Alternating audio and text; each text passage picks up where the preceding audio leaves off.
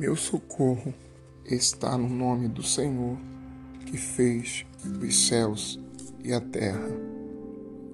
O Senhor mudou a sorte de Jó quando este, quando este orava. É interessante, intrigante, ameaçador, porque parece que é uma relação de proporcionalidade. Na Bíblia, na medida em que os grandes homens se aproximam de Deus, intensificam-se os seus sofrimentos. Nós vivemos um tempo difícil, todos nós.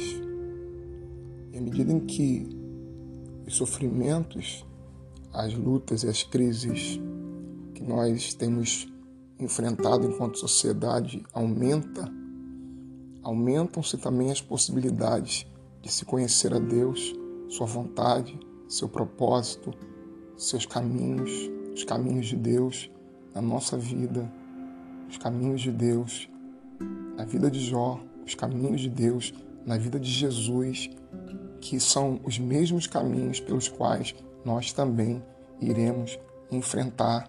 Os caminhos de Jesus são os nossos caminhos. E você percebe através do trecho que eu li de Jó 42, que enquanto ele orava, então é que Deus respondeu sua oração. Mas muitas vezes é difícil saber como seguir. Seguir o caminho que Jó seguiu. Quando nós seguimos tão sozinhos em nosso sofrimento, incertos quanto ao que Deus quer que façamos, o que precisamos compreender nesses momentos de escuridão é que o Deus que apareceu para Jó no redemoinho está nos chamando a todos. Ainda que Deus não nos apareça em uma visão, ele se faz conhecido por nós em todas as muitas maneiras que descreveu a Jó. Do macro ao micro, das maravilhas das galáxias às pequenas coisas que são triviais. Ele é o Criador do universo, insondável ao nosso redor e é também o Criador do universo que está dentro de nós. E assim adquirimos esperança, não das trevas do nosso sofrimento, nem de respostas fáceis de livros, mas do Deus que vê nosso sofrimento e o Deus que compartilha a nossa dor. Ao ler Jó em meditação e oração,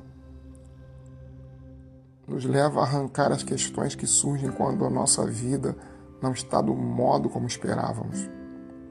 Primeiro, ouvimos todo o estoque de respostas. Depois, ouvimos as perguntas de novo, com variações. E ouvimos as respostas novamente, com variações. E a mesma coisa outra vez. E a mesma coisa outra vez. E a mesma coisa outra vez. Toda vez que permitimos que Jó dê voz às nossas próprias perguntas, nosso sofrimento ganha dignidade e somos levados a um passo mais perto do limiar da voz e do mistério de Deus. Toda vez que persistimos com Jó em rejeitar os conselhos rápidos dados por pessoas que não veem e nem ouvem, mas não e nem entendem nem a nós e nem a Deus, aprofundamos a nossa disponibilidade, a abertura e a revelação que vem de fora da tempestade. O mistério de Deus eclipsa a escuridão e as lutas. Descobrimos que o sofrimento questiona a nossa vida. Não é de Deus. A situação mudou. Descobrimos que o sofrimento questiona a nossa vida. Não é de Deus. O Deus vivo se revela a nós. Deus está falando conosco. É assim a experiência de Jó. Assim a experiência de Jó é confirmada, mais uma vez, em nosso sofrimento e em nossa humanidade vulnerável. Jó viveu o pleno espectro, a plena fragilidade da existência. No fim, ele fez um pacote com os bons tempos e os maus tempos a alegria e a dor, o milagroso e o misterioso. Amarrou tudo enterrou no quintal da sua casa e Jó viveu os extremos da humanidade. E em tudo isso só tinha uma certeza de uma coisa: Deus. Quando a religião tiver tido sua última palavra, nada, nada, nada além do que precisamos será Deus. Então, nada será maior do que Deus. Nada é superior a Deus. Nenhum problema que nós vivamos, nenhuma luta que agora estejamos, Deus é maior que qualquer uma delas.